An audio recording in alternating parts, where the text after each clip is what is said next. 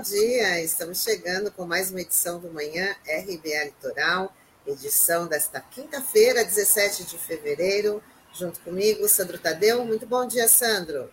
Olá, bom dia, Tânia. Bom dia, Taigo Norberto, aqui nos nossos bastidores. E um bom dia especial a todos os internautas da RBA Litoral. Bom, vamos começar aqui com uma notícia muito triste, que o temporal que atingiu Petrópolis, na região serrana do Rio de Janeiro, foi a maior da história da cidade desde 1932. Os dados são do Centro Nacional de Monitoramento e Alertas de Desastres Naturais. O número de mortos já passa de 100. Em um dia, de, o nível da chuva chegou ao que era esperado para o mês inteiro.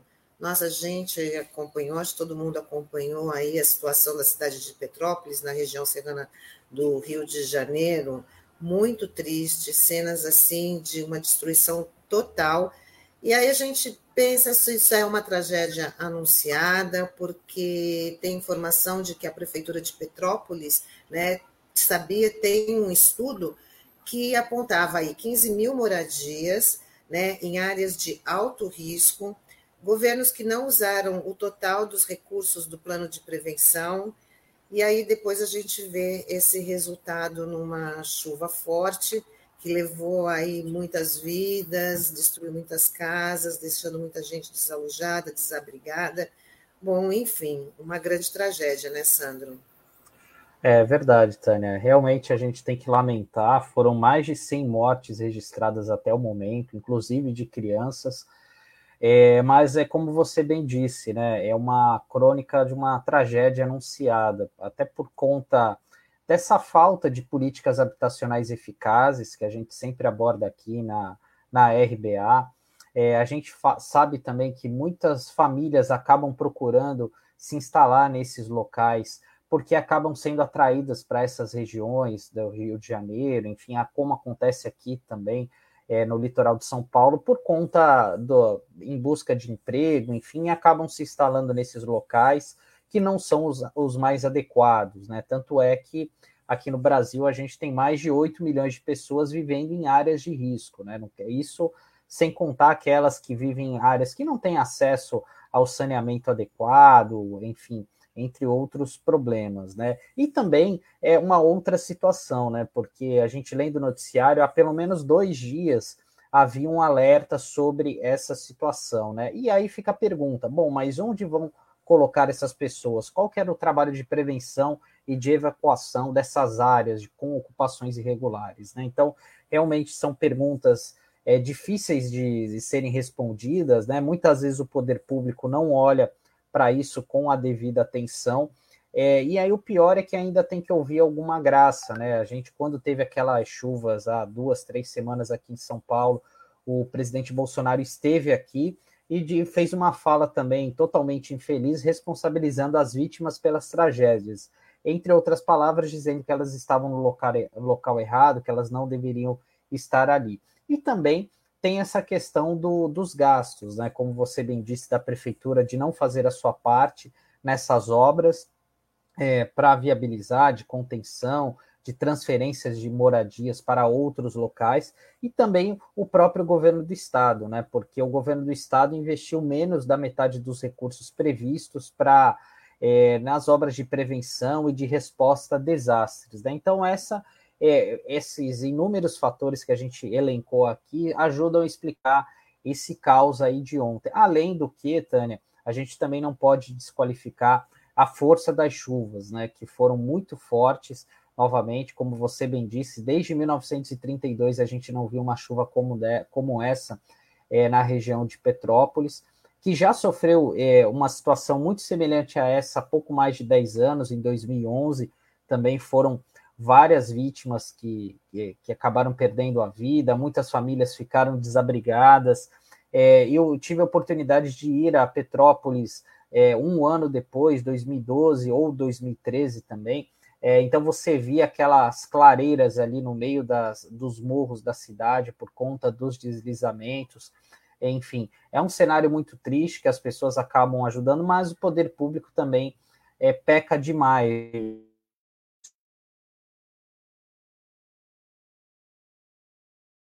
para da adequada a essas famílias. E a gente vai dando, dando continuidade aqui ao nosso jornal, Tânia, falando sobre a vacinação contra a Covid-19, porque o estado de São Paulo anunciou uma semana intensiva de imunização contra a Covid. A medida vai acontecer entre, dia, entre os dias 19 e 25 de fevereiro para crianças de 5 a 11 anos. Os pais devem assinar um documento de concordância, mas não precisam estar presentes a iniciativa visa aumentar a adesão à imunização infantil no estado, considerada baixa pelas autoridades de saúde. É, realmente, né, ainda a gente tem um, um, um número baixo de pessoas, de crianças. É, havia uma expectativa do governo do estado que em até três semanas é, todas as crianças estivessem imunizadas aqui no estado, mas até o momento apenas 60% delas receberam é, essa primeira dose da vacina, né, ou da Coronavac ou da Pfizer para crianças de até com, com cinco anos de idade, né? Então é, é, um número baixo ainda, né? E essa é uma estratégia interessante que o governo do estado vem fazendo para fazer essa é, vacinação nas escolas, né? Enfim. E também um outro aspecto curioso é que o próprio secretário de Educação do Estado, o Rocieli Soares, ele falou que não há uma previsão para tornar obrigatório o passaporte da vacina nas escolas, né? Isso é algo que é bastante controverso, a gente até abordou aqui é, sobre esse assunto com o Sérgio Zanetta, na avaliação dele isso deveria ser obrigatório, né? É, mas é, na avaliação do secretário isso não deve ser uma exigência, porque isso, de uma certa forma, representaria uma dupla punição para a criança, né? Dela estar impedida de ir à escola. Independente disso, casos como esses vão ser informados ao Conselho Tutelar, né? E só para fechar esse assunto, Tânia, ontem veio à tona a informação, né, que um conselheiro tutelar aqui de Santos estava é, divulgando em suas redes sociais que era contra a obrigatoriedade das vacinas para crianças e tal, e recebeu um apoio da deputada federal Carla Zambelli, né, que é uma das fiéis é, apoiadoras do presidente Jair Bolsonaro. Por que, que a gente não se surpreende, né? com, com esse apoio, né, Sandro? Bom, e ainda sobre vacinação infantil, o presidente da, da Anvisa, Antônio Barra Torres, informou que servidores da agência foram ameaçados 458 vezes após a aprovação da vacina para o público infantil. Barra Torres deu essa informação na Comissão de Constituição e Justiça no Senado. A aprovação da vacina Pfizer para crianças de 5 a 11 anos foi anunciada no dia 16 de dezembro. Logo após, a Anvisa autorizou o uso da Coronavac para crianças a partir de seis anos. Então, depois dessa autorização aí da, da Anvisa, né, a rede anti-vacina, a rede bolsonarista, começou aí uma série de ataques, não, não ataques pequenos, aos servidores da Anvisa, ao próprio Antônio Barra Torres, né, por conta da decisão de vacinar o público infantil. É, nessa audiência, Tânia, ele falou que só no, primeiro, no, no dia é, da aprovação das vacinas para crianças, né, foram 124 mensagens por e-mail, né, e essas mensagens incluem ameaças, críticas e até xingamentos aos técnicos da Anvisa. Né? Então, realmente é um absurdo, né? A Anvisa é uma, é uma referência é, por conta de todo o trabalho que vem sendo desenvolvido aí ao longo dos últimos anos, tem técnicos muito qualificados é, lá, é, então a gente sabe da, da credibilidade desse. Isso, inclusive, isso foi é, testemunhado, foi relatado aqui para os internautas da RBA pelo Claudio Maierovic, que teve lá é, à frente desse órgão, né, conhece muito bem toda a estrutura. Né? E, e outro fato que chama atenção nessa audiência pública de ontem do Senado é que o Barra Torres é, deixou muito claro é que nenhum integrante da Anvisa participou daquela preparação, daquela nota técnica do Ministério da Saúde que questionou a efetividade das vacinas contra a Covid-19. Né? E esse documento veio à tona é, no, no, início do mês passado, né, assinado por um, por um dos secretários do Ministério da Saúde, o Hélio Angotti, que é uma pessoa ligada ao Olavo de Carvalho, defendendo a efetividade da hidroxicloroquina né, contra a Covid-19, né, e, por outro lado, dizendo que as vacinas não tinham essa eficácia. E também é, fica claro também o seguinte, né, que é, até o momento, segundo Barra Torres, nenhuma das, das empresas que fabricam a ivermectina ou a cloroquina avisou a Anvisa para pedir a inclusão na bula, né, que esses medicamentos fazem efeito contra a Covid-19. Então, esse é mais um efeito, né, mais uma informação relevante aí para mostrar né, o quanto que esses medicamentos aí não fazem efeito contra a Covid-19. Né? Até porque se fizessem efeito mesmo, os próprios laboratórios já tinham feito esse pedido para incluir na bula. Né? Então, para quem ainda duvida, né, essa é mais uma informação para esclarecer de fato a população sobre esse, esses medicamentos. E para a gente fechar a parte de notas de hoje, a gente vai falar sobre um projeto que foi aprovado no Senado, um projeto de lei que trata do subsídio para a gratuidade de idosos em transportes públicos. O programa determina que a União repasse 5 bilhões de reais para estados e municípios por três anos, para compensar a gratuidade. Agora o projeto segue para a Câmara dos Deputados. E essa é uma medida importante, Tânia, porque a gente sabe que o transporte público hoje ele é bancado basicamente pelos usuários pagantes. Então, todos esses tipos de, de isenção que, que existem, né, como por exemplo os idosos, os estudantes que pagam meia entrada, quem paga pelo sistema são os, são os usuários pagantes. Né? E em algumas cidades é, tem a, a figura do subsídio, ou seja, o governo, o, o próprio governo municipal, né, coloca, injeta uma parte de recursos, né, para impedir a, a, elevação, a subida rápida, né, da, do valor das passagens, né. Tanto é que curioso, né, ontem te, a gente teve essa aprovação do Senado e a prefeitura de Santos acabou anunciando o reajuste da tarifa dos ônibus a partir do próximo domingo. Então, a tarifa que hoje custa R$ 4,65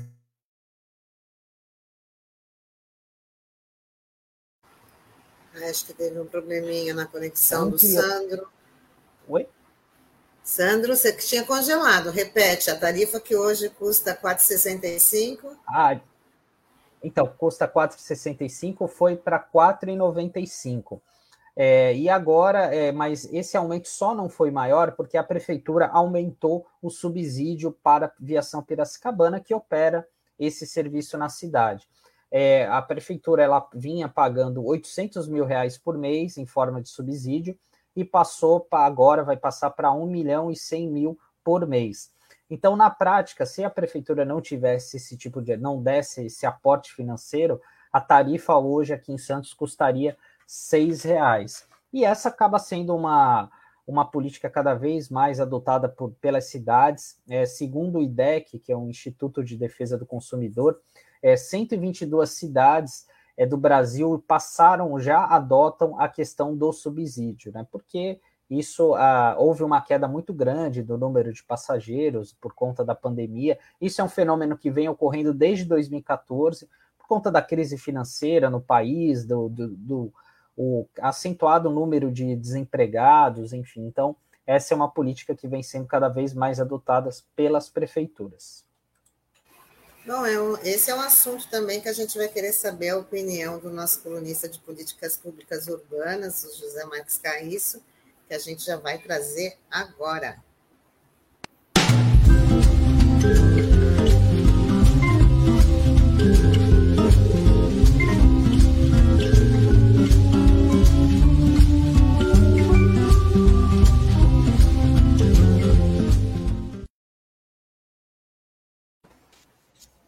Bom dia, isso. Seja bem-vindo mais uma vez aqui com a gente no Manhã RBA Litoral. É, tem bastante assunto hoje para falar, mas eu queria que você comentasse esse último assunto que a gente trouxe aqui para os nossos internautas sobre esse subsídio da gratuidade da, da tarifa para os idosos. É, bom dia, Tânia, bom dia, Sandro, bom dia, ouvintes, internautas. É, esse assunto ele, ele tem muito a ver com outro tema que eu quero abordar aqui hoje, né? Os dois têm a ver com passagens, mas um com passagem de ônibus e outro com passagem de pedestres, né? É, o, na verdade, é, esse é um tema polêmico, é, polêmico desde a década de 90, né? quando pela primeira vez a prefeitura de Santos instituiu a gratuidade para idosos e tal. É, veja, é, é aquela coisa do Tostines, né? É, a, a, evasão de passageiros no sistema de transporte coletivo, porque a, a passagem está cara demais. Por outro lado, né, o transporte, o sistema de transporte coletivo precisa de buscar mais recursos porque há evasão de passageiros, o que leva ao aumento da passagem, né? É, e por outro lado, tem um grupo social muito importante, por exemplo, aqui na nossa cidade ele é relativamente muito maior do que nas outras cidades da região, que é o dos idosos, né? É, que tem pela idade, claro, né? É, mais dificuldade de locomoção do que as outras faixas etárias, né? É, portanto, tendem a demandar mais o transporte motorizado, né? É, então, evidentemente que você é, criar gratuidade para os idosos, né? É, é mais importante até do que você criar gratuidade para as outras faixas etárias, né? embora a questão da gratuidade para todos seja também uma questão importante e venha, sido, venha sendo experimentada em vários municípios. Né? É, eu acho que ela é uma questão, inclusive, de inclusão do idoso na vida urbana, porque, principalmente se a gente for pensar é, nos idosos de renda mais baixa, né, muitos deles ficam é, confinados nos seus bairros, nas suas áreas de residência da cidade e acabam, é, principalmente aqueles que moram mais longe da praia, por exemplo, não é, conseguem usufruir dos melhores benefícios né, das nossas cidades litorâneas. Né? Portanto, é, é, criar gratuidade para o idoso, né, ampliar ao máximo essa faixa de gratuidade, é algo estratégico para você incorporar uma fatia muito grande é, da população é, aos benefícios da, da urbanização. Fora que, né, sabemos nós, principalmente com reformas sucessivas da Previdência, que aos 60 anos a maioria das pessoas não parou de trabalhar, continuam trabalhando, tem gente que vai morrer trabalhando. Né? Portanto, também tem esse aspecto fundamental que é viabilizar né, um acesso ao trabalho é, menos oneroso, né, para aquela pessoa que já ultrapassou os 60 anos. E se a política da prefeitura é de subsidiar a tarifa, né, e a gente está vendo no, no anúncio de hoje do aumento da tarifa do ônibus de Santos, que inclusive aumenta o subsídio, né? É, é, essa gratuidade, claro, ela tem que ser subsidiada também né? mas ela, na ponta, ela vai ter um retorno, na minha opinião, muito maior do que o custo que a prefeitura vai ter na ampliação desse subsídio para os idosos. É uma questão de visão de médio e longo prazo que, infelizmente, nossos governantes não têm. Né? É... Agora, eu acho que a cidade, né, Tânia, ela poderia ser também mais caminhável entendeu? Ela poderia ser é, muito mais preparada, não só para os idosos, mas para os, é, para os cidadãos, cidadãs que têm problemas de locomoção, dificuldade de locomoção, para as crianças, para os ciclistas, né? É, largarem a possibilidade de usar automóvel, moto, né? E poderem caminhar, é, seja para o trabalho, seja para o lazer, né? por diferentes áreas da cidade. O nosso plano de mobilidade, é, aprovado é, no finalzinho de 2019, né, portanto, muito novo ainda, né, ele prevê várias estratégias nesse sentido. Né? Uma delas é o chamado plano peatonal. Né? O nome é meio esquisito, mas peatonal diz respeito ao pedestre. O plano peatonal tem uma série de estratégias de incentivo ao caminhar na cidade. Né? e tem dentro dele uma, um, um, um, outro plano, né? que é o plano de passagens, e aí não são as passagens de tarifa, né? passagem de ônibus, mas são as passagens para cortar caminho dentro das quadras, que a gente conhece bem aqui em Santos, né? Por exemplo, lá no centro tem aquele shopping passarela, né? Na, que, que você corta caminho entre a General Câmara e a João Pessoa, você tem o edifício Rubiácea, né? Onde fica a Coab, que você corta caminho da Rua do Comércio para a Praça dos Andradas. No Gonzaga você tem várias, né? Várias. É, o Gonzaga, é, o coração do Gonzaga é muito rico nesse tipo de transposição de, car de quadras, enfim, esse tipo de solução arquitetônica e urbanística, ele é incentivado pelo plano. Né? É, e o plano previu é, um, um, número muito grande de passagens. Eu queria pedir para o Taigo até mostrar uma plantinha que eu é, passei para ele. Veja, ó, cada pontinho vermelho desse aí no mapa de Santos, né? é uma passagem prevista no plano. E o plano, as três, os três tipos de passagem que o plano prevê é a passagem de consolidação, ou seja, onde já tem esse tipo de passagem que nem eu exemplifiquei, é, você garantir a permanência dela, né, garantir que ela não seja eliminada. A passagem de, é, de, é, de renovação urbana, que é os lotes vazios ou que tem uma casinha, um prédio que vai ser demolido e vai ser incorporado para construir uma nova, um novo empreendimento imobiliário, em alguns um, locais, você garantir é, a, a, a, passagem, né? em quadras muito longas, muito extensas. E a passagem, e o terceiro tipo é a passagem de conversão, que é, é diz respeito a lotes, imóveis que têm é, por exemplo, recuos laterais muito generosos e tal, e que se você juntar, por exemplo, com o lote de trás, você consegue fazer uma transposição de uma quadra para outra, né? E aí a lei cria benefícios para os proprietários dos imóveis, isso não é obrigatório no caso do, da passagem de conversão, é, você ganha benefícios de isenção e tal para garantir essa passagem. Mas eu queria passar outro mapa. Esse mapa, olha, os pontos pretos no mapa, gente, são as quadras muito longas que tem em Santos. Então, veja que não são poucas, né? É, nós temos uma série muito grande de quadras longas, né, que desestimulam o caminhar na cidade para aquela população dos idosos, né, para as crianças, para os portadores de deficiência, né, e pessoas que, por exemplo, estão carregando compras, né, estão é, carregando algum tipo de peso, né?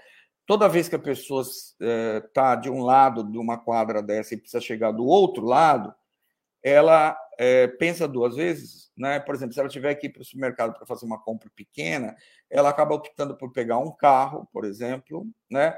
Ao invés de é, ir caminhando, né? Para não ter que dar uma volta muito longa. Daí foi criada a ideia é, da passagem é, é, do plano de passagens. Né? É, eu gostaria que o Taigo passasse a próxima imagem para que o, o nosso, os internautas possam entender melhor.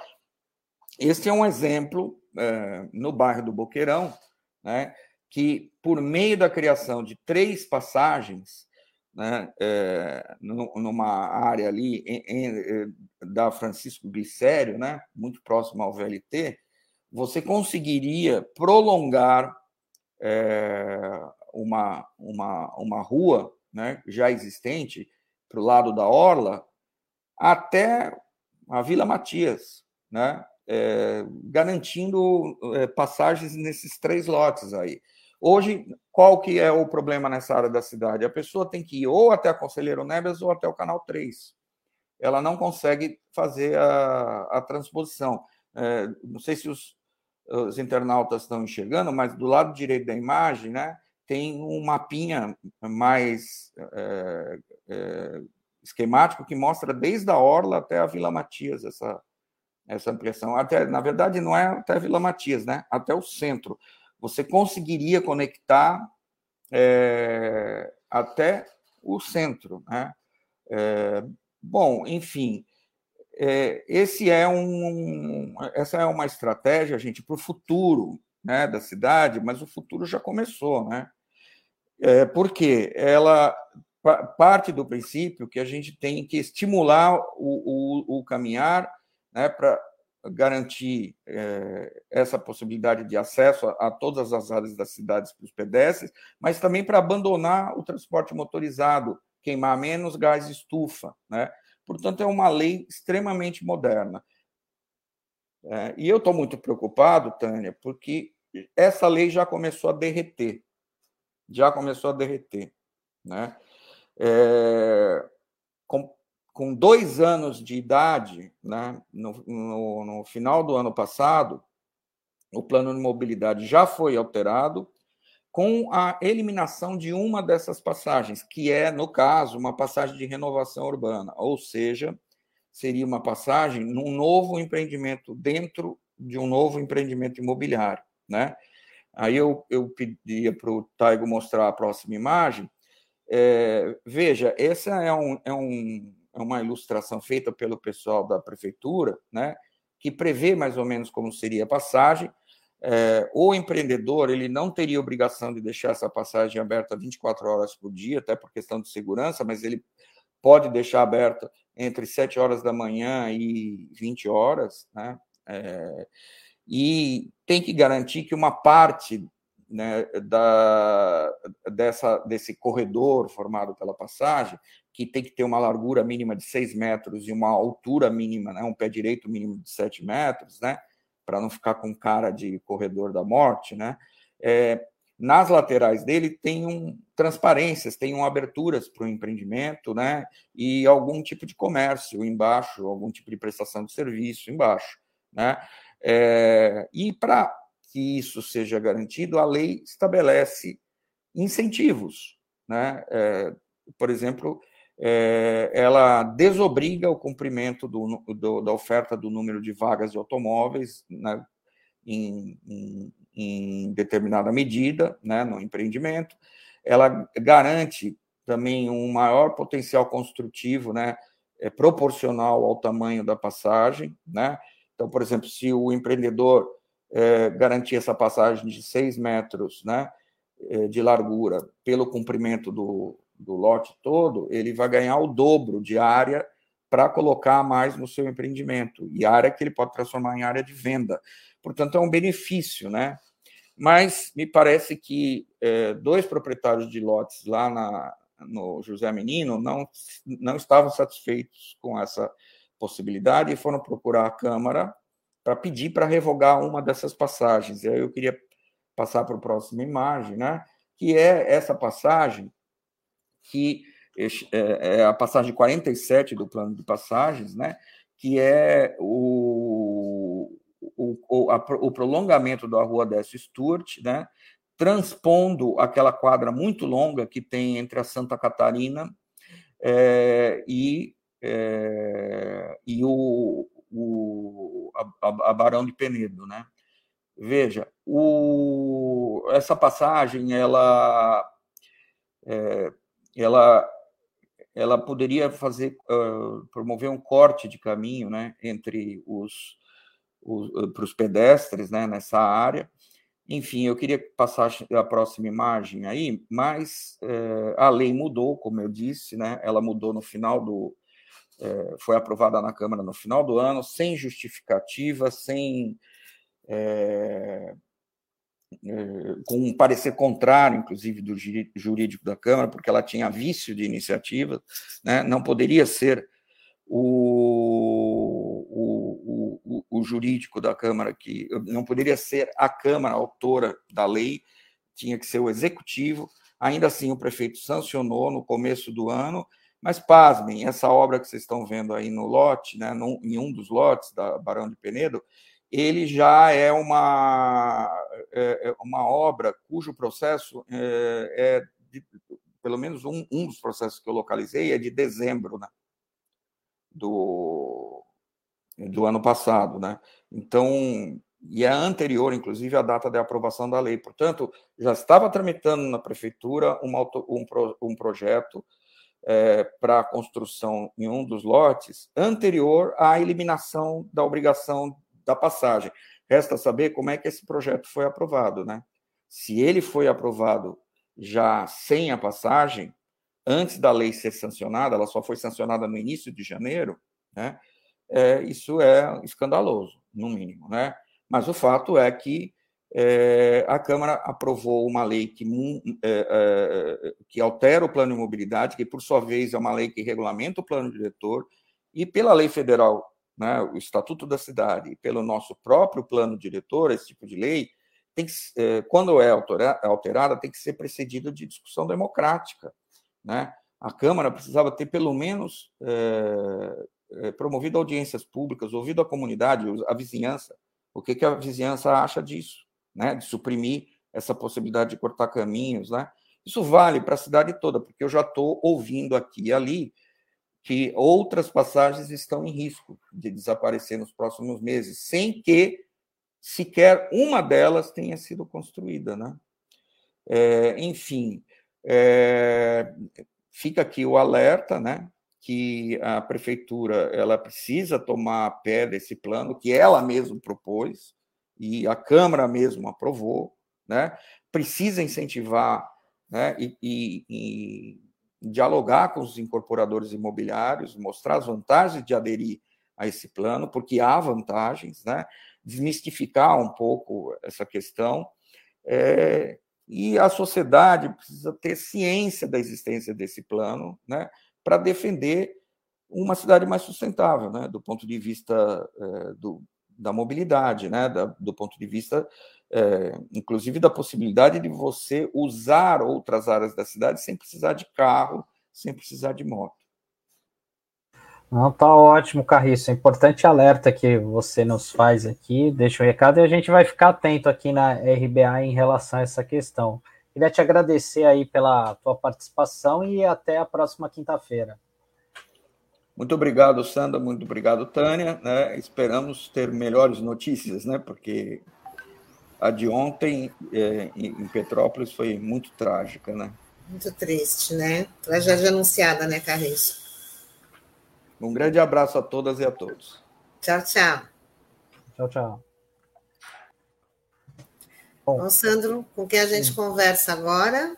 A gente vai dar continuidade aqui ao, ao Jornal Manhã RBA Litoral, chamando o ex-deputado estadual e ex-presidente da Comissão Estadual da Verdade, Adriano Diogo.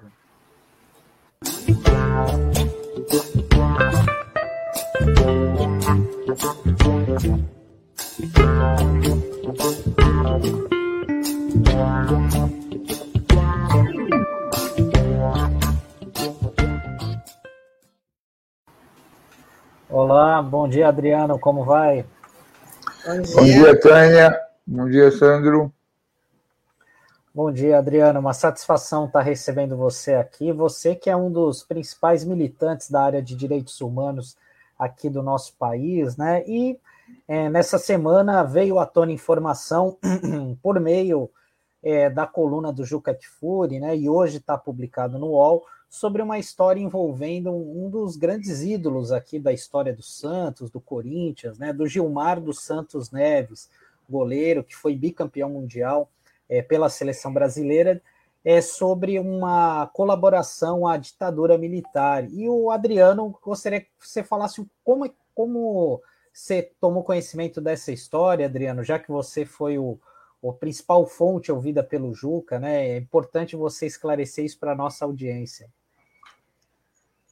Bom, é, bom dia, né? É, hoje saiu em papel, hoje saiu na Folha. A primeira saiu na UOL, a segunda na CBN e hoje saiu em papel na Folha. Então, hoje saiu a reportagem completa. Então, o, o Gilmar, só para você ter uma ideia, como eu sou aqui da zona leste da cidade de São Paulo, o meu pai, que era de origem portuguesa, é que me ensinou, bom, ensinou praticamente tudo que eu sei, mas de futebol. E o Gilmar começou na portuguesa, lá no Canindé, antes dele ir para o Corinthians. E se tornar famoso e depois ir para o Santos, Gilmar ele começou na portuguesinha, lá no Canindé, que era um campo bem pobrezinho, que era do São Paulo, aí o São Paulo na ditadura virou aquela multinacional, pegou o terreno mais caro do Morumbi, através do Banco Bradesco e lá o do Natel e o Banco de Crédito Nacional e fez o estádio do Morumbi todinho pago pela ditadura. Bom, então quando eu fiz a Comissão da Verdade, eu me especializei em futebol e ditadura. Primeiro, o Milton Belintani, que era um grande jornalista, e eu fizemos tudo, tudo que estava ao alcance da nossa mão sobre futebol e ditadura. E o Juca Kifuri e o, Hennings, um jornalista escocês que morreu a semana passada, era o cara mais especializado no mundo no futebol brasileiro e ditadura. Né? Até o, quando o Milton Belintani era vivo, nós trouxemos para o Brasil uma história que tem a ver com vocês aí em Santos, que foi um jogo que ocorreu no Estádio Nacional do Chile, com as pessoas ainda encarceradas nas, nas instalações depois do golpe, né? É, onde 40 mil pessoas ficaram, e haveria um jogo para as eliminatórias da Copa de 74 entre a seleção da União Soviética e do Chile. Evidente que a seleção da União Soviética, diante do estádio estar ocupado militarmente, não veio. Então, uma seleção brasileira foi fazer um jogo amistoso. Quem era a seleção brasileira que foi fazer esse papelão? Nada mais que o time do Santos com a camisa da seleção. Quem comandava esse time? Atier Jorge Cury. E eu vou achar o link, não deu tempo, para mandar o filme para vocês, que foi uma das maiores vergonhas da história da ditadura chilena e o Santos eh, contribuiu com essa vergonha. Bom, da onde vem essa história do Gilmar? Quando eu estava preso, em 1973, como preso político, o pessoal agora é fino, fala do ICOD. No meu tempo era na UBAN, na Operação Bandeirantes eu, toda vez que ia para interrogatório, para cá, para lá, eu via um senhor sentado numa mesinha, lá embaixo da escada, de uma sala de tortura. Fiquei três meses lá, estava no corredor da morte, e eu vi um senhor. Aí eu olhava o cara e falava, pô, eu conheço esse cara de algum lugar. E nada mais, nada menos que Gilmar dos Santos Neves o nosso goleiro, um dos mais fantásticos goleiros, herói do povo brasileiro. Aí me chamava a atenção que ele só mexia com papelada tal. Aí na, nas madrugadas sombrias, os carcereiros ficavam lá rondando as celas do DOICOD, que é uma delegacia lá na Vila Mariana, entre a Rua Tutóia e a Tomás Carvalhal, que o governador se nega a tombar aquele prédio para virar um memorial, eu conversava com os carcereiros de noite, de madrugada, falava, meu, o que, que faz esse Gilmar aí, uh, mexendo com papelada tal, super entrosado? Os caras falam, você não sabe, ele é o despachante dos homens. Ele é o despachante aí da chefia. Mas despachante? Para que precisa de despachante aqui dentro? Não. Aqui tem muito carro apreendido com os guerrilheiros, com os revolucionários, e os carros entram aqui e ele legaliza todos os carros e organiza todos os documentos e entrega para os militares e para os delegados, não só aqui como lá no DOPS. E ele é um cara muito especial porque através dele ele criou um programa com a General Motors, na época não falava General Motors, falava Chevrolet, de para vender Chevettes, que era um carrinho econômico da GM, e Opalas para os delegados e para os oficiais. E ele é o cara que bolou lá na, na Chevrolet aquela perua C14, a veraneio, que é o símbolo da repressão.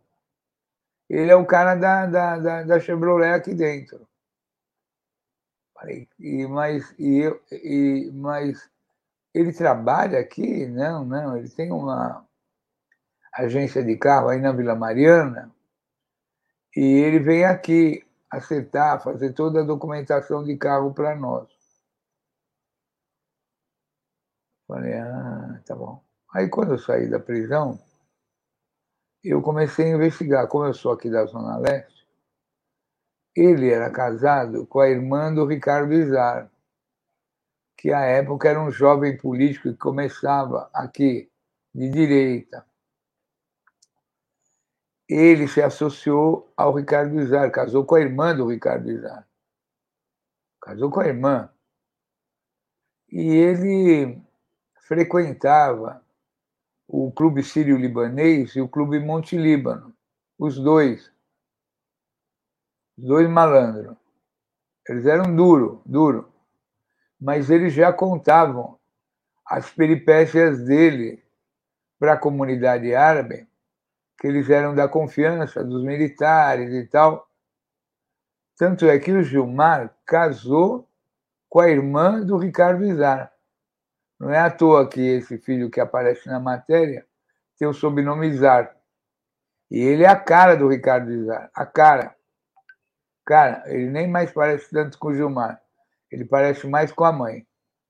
E isso foi um motivo de desgosto tão grande do pai dela e do pai do Ricardo, que o sogro nunca aceitou esse casamento, porque ele considerava o cara um cafajeste.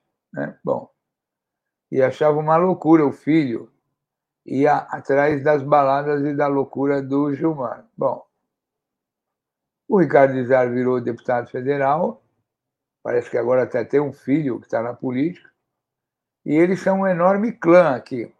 Até tinha um Izar que ia no programa do Avalone falar de torcida organizada, um magrinho, que tinha um cavanhaque, foi vereador da Câmara Municipal de São Paulo, que era o, o cara que o Zé Eduardo Martins Cardoso, naquela CPI, que pegou o Rana Garibe, todos aqueles caras que tinham aquela falcatrua, o Izar também foi para degola.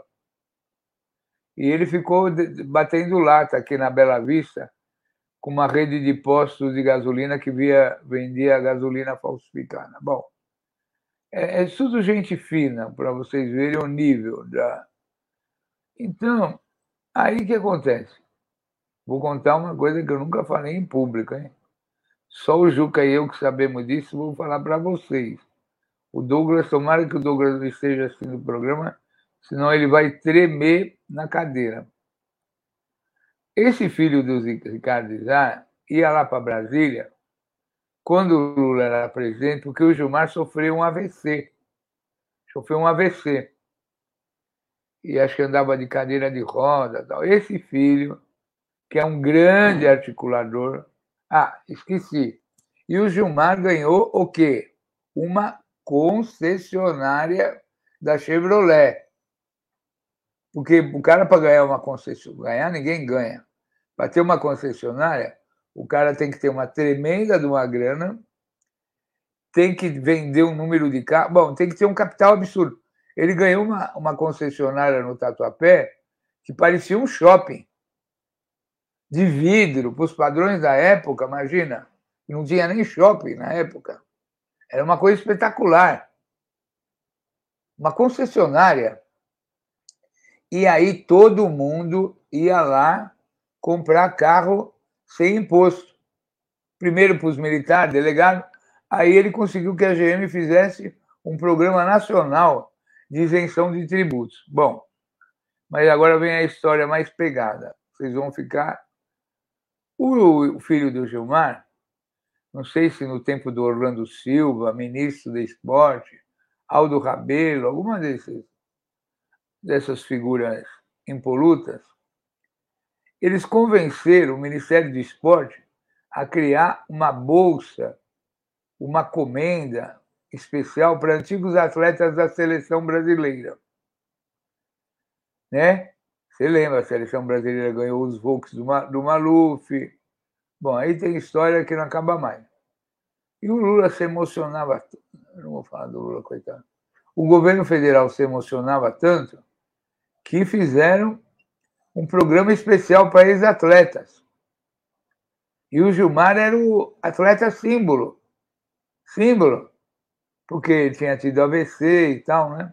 Bom, quando veio a Copa do Mundo, agora a última, aqui no Brasil, o Juca e um jornalista, um jornalista escocês, Jennings, um dos maiores jornalistas esportivos do mundo, que só fazia futebol e ditadura, falou, Adriano, você tem que levantar todas as histórias aí na Comissão da Verdade. Aí o Milton Belintani, que eu quero fazer uma homenagem a esse tremendo companheiro jornalista, nós fazíamos lá no Sábado da Resistência uma edição chamada Futebol e Ditadura, né?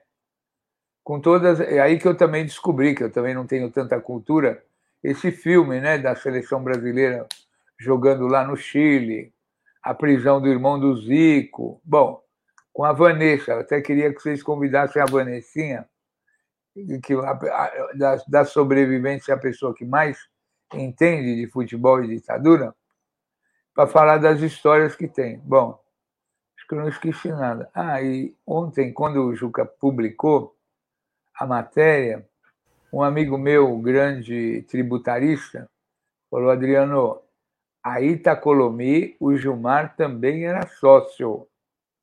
A Itacolomi. Falei, mamma mia, aí é Itacolomi é uma concessionária gigante da GM. Bom, então. o Adriano, é, essa, essa história, é, como você bem disse, foi publicada inicialmente pelo Juca, né? Agora saiu na, na Folha também, o Juca fez um relato um pouco maior. Queria saber como é que tem sido a repercussão aí desses dois, três dias, enfim, como é, como é que está sendo aí é, a repercussão dessa história?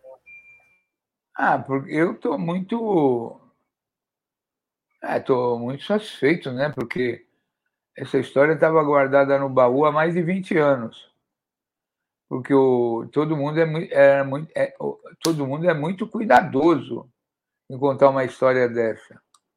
Mas ela só surgiu porque o filho do Izar, que é um grande empresário atualmente, esse que costurou o Bolsa Atleta lá, ele tem muitos camarotes aí, e ele lá no condomínio onde ele mora no Morumbi, ele ofendeu um vizinho dele judeu dizendo que o Hitler estava certo, que matou poucos, né?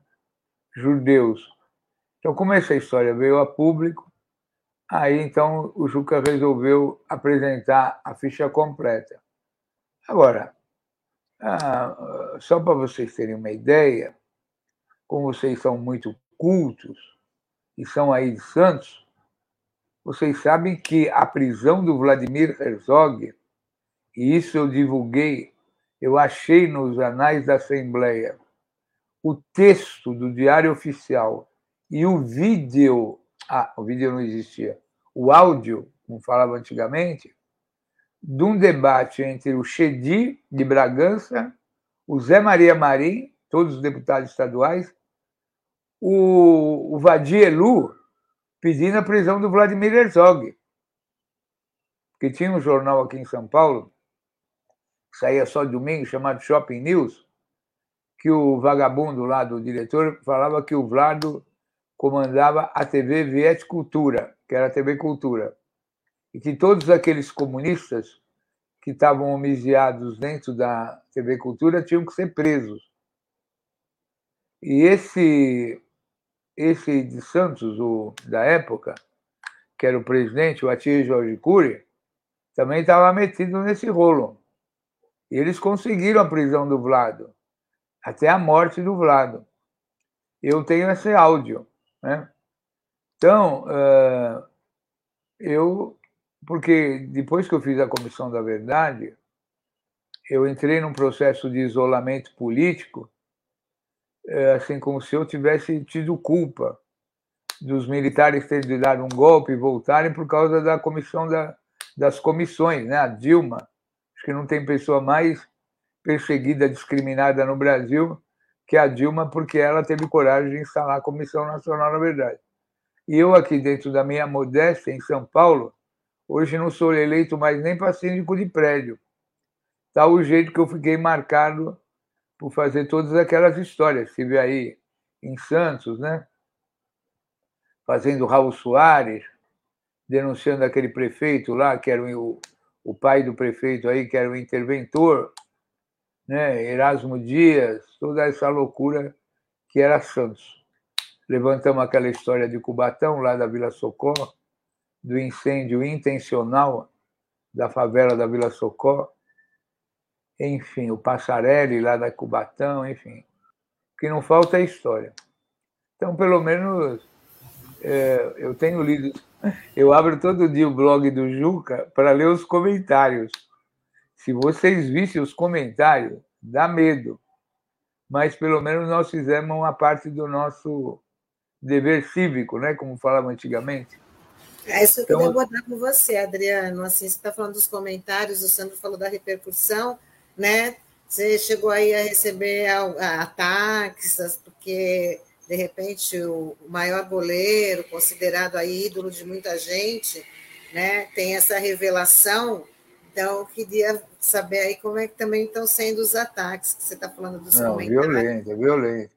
O irmão do Breno Altman, o Fábio Altman, publicou a matéria na Placar.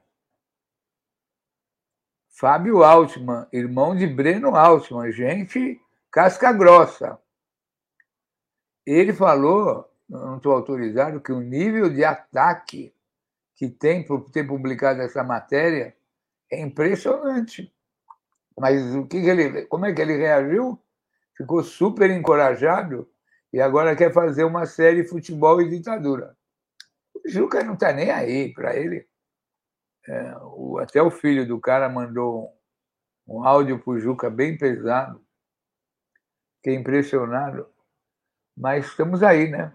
Porque agora, é, acabando o governo Bolsonaro, nós vamos ter que fazer a comissão da verdade dos crimes da pandemia. E dessa vez, nós não vamos durar, demorar 40 anos para fazer a comissão da verdade. Vamos fazer uma comissão da verdade que o, o, Thiago, o Sandro até me provocou, da pandemia e do pandemônio. Né? Porque pandemia é a, é, é a, a, a peste e o pandemônio é o peste. Né? Então vamos fazer uma CPI. Logo que acabar o governo dele, espero que não venha aquela, aquela enrolação. Não, não vamos olhar no espelho retrovisor, vamos virar página. Né? Mas nós não queremos vingança, queremos justiça. Então temos que trabalhar tudo até o fim do governo Bolsonaro, dos crimes da outra ditadura, para começar essa daí, né? Adriano, Essa eu queria é te perguntar o, o, seguinte, né? Porque a gente está falando desse episódio do Gilmar e a gente sabe que certamente jogadores com perfil conservador, isso deve ter sido uma Ih, realidade congelou. em outros clubes. Opa! Meu Deus. Fui eu Opa. que congelei? É, você está ouvindo a gente? A gente. É, você está congelado. A, a gente está. Ah, agora acho que voltou. Voltamos, tá, voltamos. Você está me ouvindo? Agora sim. Então tá bom. É, e assim, a gente está falando hoje especificamente desse caso do Gilmar, que teve passagem pelo Corinthians, pelo Santos, é. né? Mas a gente imagina que até o, o, acúmulo de histórias que você tenha recebido, de informação, isso deve ter sido uma rotina em outros times também aqui do país, de São Paulo, do Rio, enfim. Você tem outros casos semelhantes a esse, de jogadores que também acabaram colaborando aí com, com a ditadura de uma certa forma? Não, os mais famosos são o Didi Pedalada, né? que participou do sequestro lá do Rio Grande do Sul, do sequestro da Lilian Celiberti e o Iversindo Dias. Tem o do Andrada, o, o, o Botafogo do Rio de Janeiro tinha os irmãos Borel, que eram grandes torturadores, aliados do Esquadrão da Morte. Então, uh, aqui, em São, aqui em São Paulo mesmo, tem histórias as mais incríveis. O Chedi, não tem coisa, essa dinastia Chedi, lá de Bragança, esse poder impressionante, parece um reinado, esse tem a mão suja de sangue, né? Que nem o Zé Maria Marim, que virou presidente da FIFA. Tanto é que foi preso lá nos Estados Unidos, teve que gastar um dinheirão para tirar ele de lá. Então, uh, tinha um, na época da ditadura, tinha um campeonato nacional, era o maior do Brasil. Então, onde a Arena precisava ganhar, tinha um time, mas tem milhões de histórias, de participações, de, de tudo, né? É, relativas. Porque o, o, o, futebol era um poder impressionante. Não à toa que o Médici tirou o João Saldanha do, como técnico da seleção e pôs o Zagallo, e depois teve um monte de militar, a seleção virou militarizada, né? E vocês viram o escândalo que foi outro dia, a Anvisa e a Polícia Federal para o jogo Brasil-Argentina. Um escândalo mundial, porque não tinha problema nenhum, os jogadores argentinos tinham vindo da Inglaterra, tinha passe livre. Então, e o papel da TV Globo nisso, né?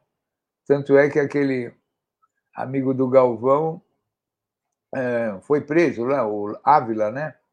Junto com o Marinho e tal. Então, o Zé Maria Marinho é um personagem.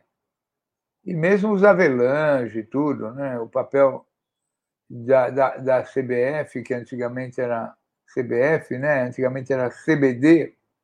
Teve o Avelange, teve o genro do Avelange. Então, o futebol foi o maior sustentáculo da ditadura e do pós-ditadura. Né? E continua até hoje sendo uma máquina de poder fantástica. Né?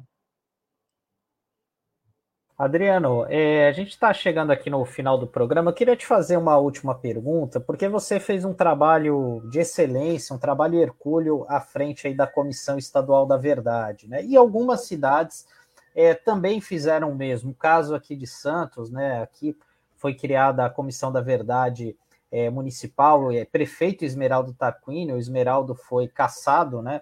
Durante a ditadura por ser negro, enfim.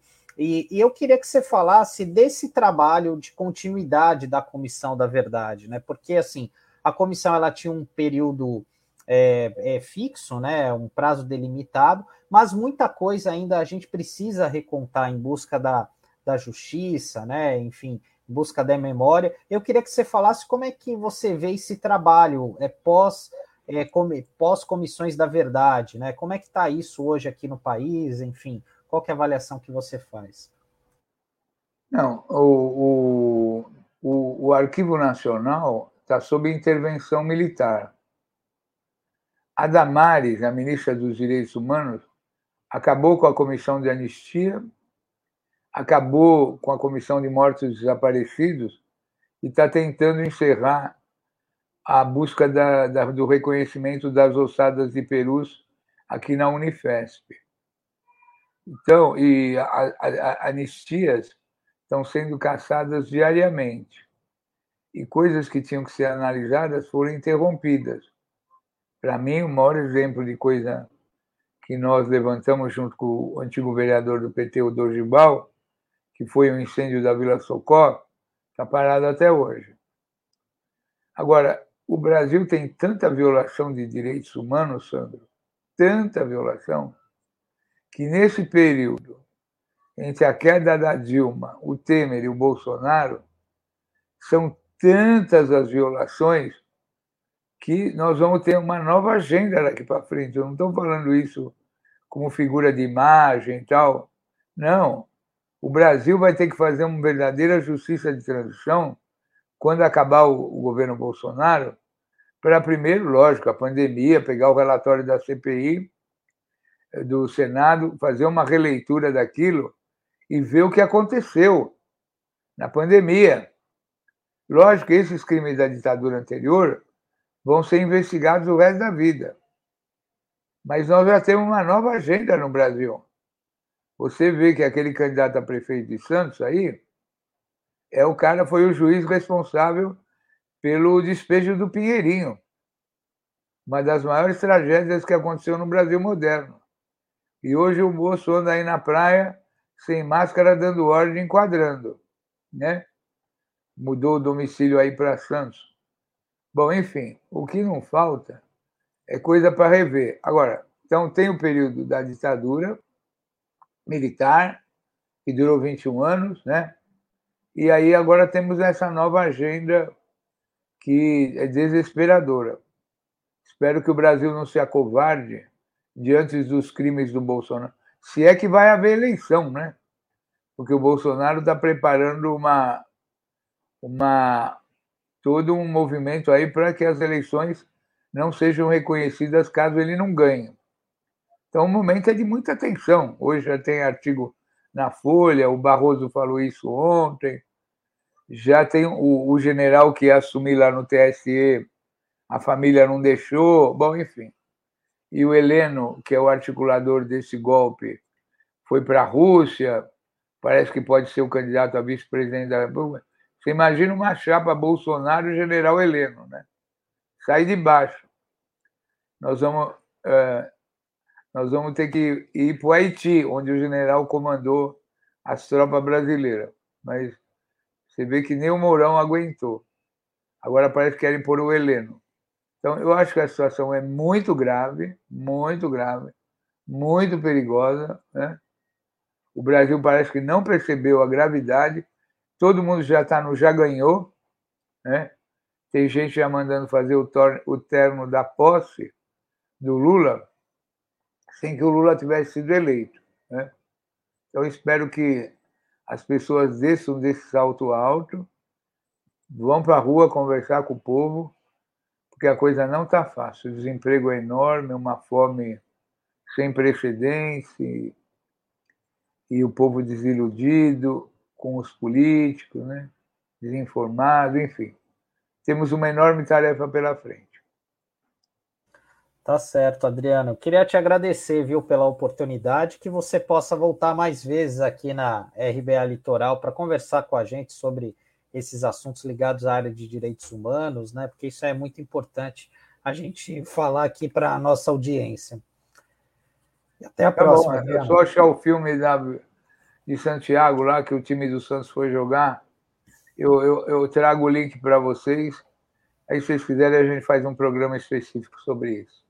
Perfeito, tá ótimo. Combinado. Bom, muito obrigado pelo convite. Obrigado, Tânia. Abraço ao Douglas. E a vida segue. Isso aí. Tchau, tchau, um grande abraço. Tchau, tchau. E assim a gente vai encerrando nossa edição de hoje, desta quinta-feira, quinta-feira, 17 de fevereiro. E lembrando que amanhã a gente está de volta com mais uma edição do Manhã RBA Litoral, para fechar a semana, edição de sexta-feira. Né, Sandro? Estaremos aqui novamente. É isso aí, Tânia. A gente se vê, agradecer a audiência, a participação de todos e amanhã a gente se vê. Tchau, tchau, pessoal.